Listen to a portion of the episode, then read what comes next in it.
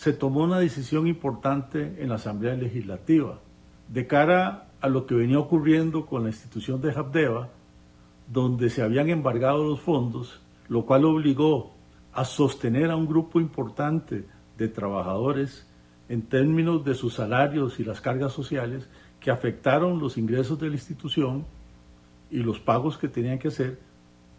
Eso hoy lo corregimos dándole 6 mil millones de colones a Habdeba para que pueda continuar con el programa de reestructuración de la institución. Los costarricenses debemos de tener fe en Habdeba. Habdeba es necesaria. No podemos cerrar una institución tan importante en la costa caribe de este país, que es la que verdaderamente ha tenido que realizar las obras de progreso social y mejoramiento en infraestructura en Limón.